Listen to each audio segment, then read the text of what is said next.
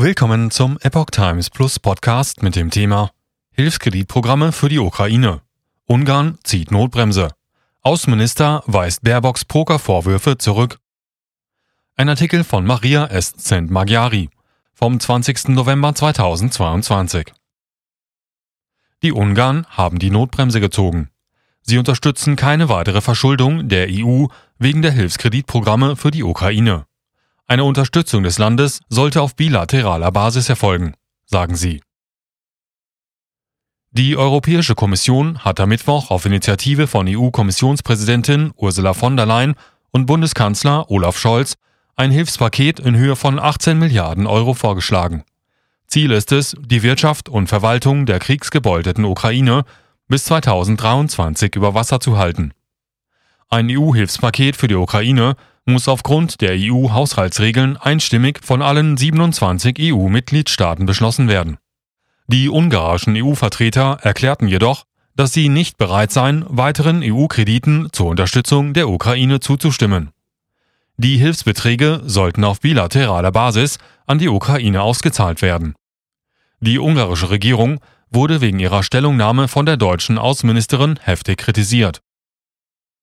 Baerbocks Kritik um Finanzhilfe für die Ukraine darf nicht gepokert werden. Die deutsche Außenministerin Annalena Baerbock hat Budapest aufgefordert, nicht um die 18 Milliarden Euro Finanzhilfe für die Ukraine zu pokern. Sie warf Viktor Orban und seiner Regierung vor, mit unlauteren Mitteln die Finanzhilfen für die Ukraine zu blockieren, berichtete die Online-Zeitung express.at. Baerbock betonte, dass die finanzielle und humanitäre Hilfe für die Ukraine keine normale europäische Angelegenheit sei, um die gepokert und Kuhhandel betrieben werde.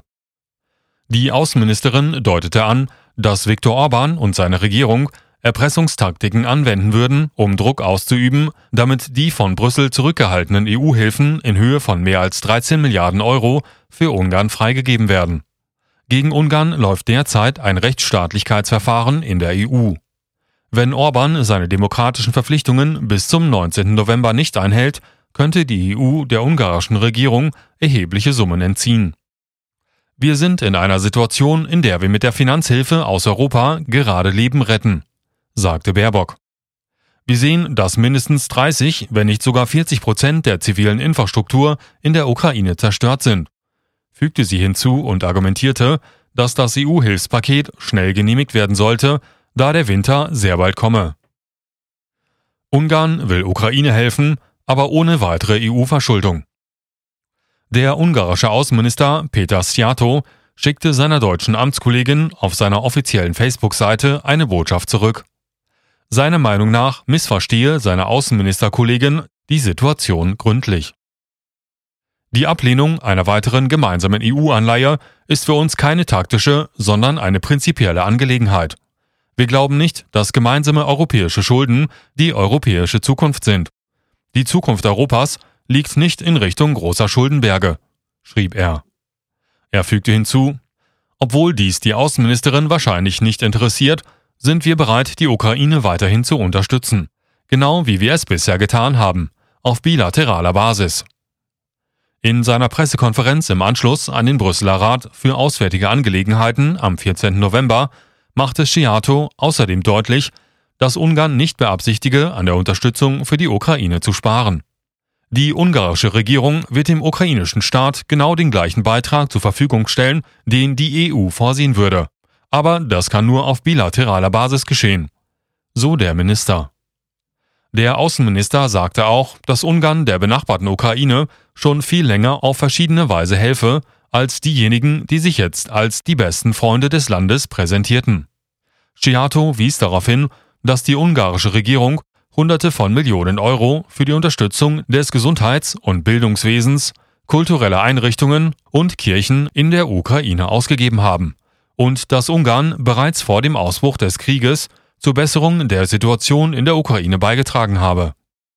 Finanzminister Von Ungarn zurückgehaltenes EU-Geld wird an Ukrainer weitergeleitet. Am 8. November wies der ungarische Finanzminister Michael Iwaga bei einem Treffen der EU-Finanzminister auch darauf hin, dass Ungarn bereits während des Ausbruchs der Pandemie einen Beitrag zu dem EU-Darlehen geleistet hatte. Ungarn war damals auch prinzipiell dagegen.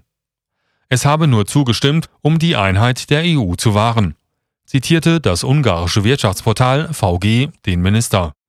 Aber danach haben wir selber nicht die EU-Mittel erhalten, die Ungarn zustehen.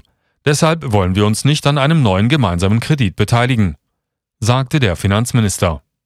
Ein Vertreter des Informationszentrums der ungarischen Regierung äußerte sich dem Wirtschaftsportal VG zufolge ebenfalls zu diesem Thema.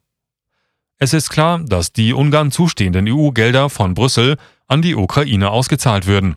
Das ist für Ungarn natürlich inakzeptabel. Und die ungarische Regierung unterstützt die Brüsseler Pläne nicht. Leiter der Fidesz-Delegation. Ungarn steht vor Linkskoalition der EU. Unterdessen gab Tamas Deutsch, Leiter der Delegation der ungarischen Regierungspartei Fidesz im Europäischen Parlament, der regierungsfreundlichen ungarischen Zeitung Makia Nemzet ein Exklusivinterview zu den jüngsten Entwicklungen im Rechtsstaatlichkeitsverfahren und der aktuellen Stimmung in der EU. Deutsch betonte, er glaube, dass die kommenden Tage entscheidend sein könnten. Linke Abgeordnete wollen mit allen Mitteln durchsetzen, dass wir Ungarn unter keinen Umständen EU-Gelder erhalten sagte Deutsch. Nach Ansicht des Abgeordneten ist der wahre Grund für die Zurückhaltung der EU-Gelder, dass linksliberale EU-Politiker nicht verzeihen können, Zitat, dass die patriotische, bürgerliche, christdemokratische ungarische Regierung im Frühjahr zum vierten Mal in Folge mit zwei Dritteln der Stimmen erneut gewonnen hat.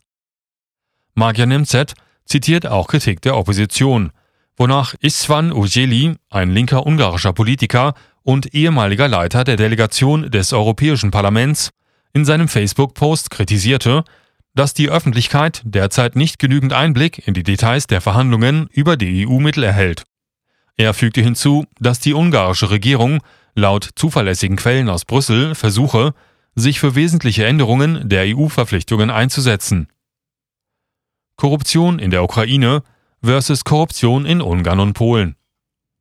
Ein anderer Aspekt der Zurückhaltung von EU-Geldern wurde von ungarischen Wirtschafts- und Politikanalysten ausgesprochen. Balint Rotjes, Analyst zum Niezopont-Institut, machte kürzlich in einem Interview mit der ungarischen Zeitung Magyar Nemcet darauf aufmerksam, dass die Korruption in der ukrainischen Führung nicht ignoriert werden sollte. Westliche Institutionen waren sich schon immer der Tatsache bewusst, dass Korruption ein ständiges Problem in der Ukraine ist. Dies wurde im Bericht des Europäischen Rechnungshofs 2021 hervorgehoben, der feststellte, dass in der Ukraine jährlich Dutzende von Milliarden Dollar durch Korruption verloren gehen. Sie sagte, die Korruption sei das größte Hindernis für ausländische Investitionen. So Rotjes. Er fügte hinzu, dass die Kriegssituation in der Ukraine diese Situation wahrscheinlich noch verschlimmert habe. Jetzt fließen riesige Summen in die Ukraine und es werden schnell Entscheidungen über Transfers getroffen. Es bleibt nicht einmal Zeit, die Transparenz der ukrainischen Regierungsmaßnahmen zu prüfen, sagte er. Rutis wies in diesem Zusammenhang darauf hin, dass die Fälle Ungarns und Polens im Gegensatz dazu zeigen, dass die EU mit ihren eigenen Mitgliedstaaten anders umgeht.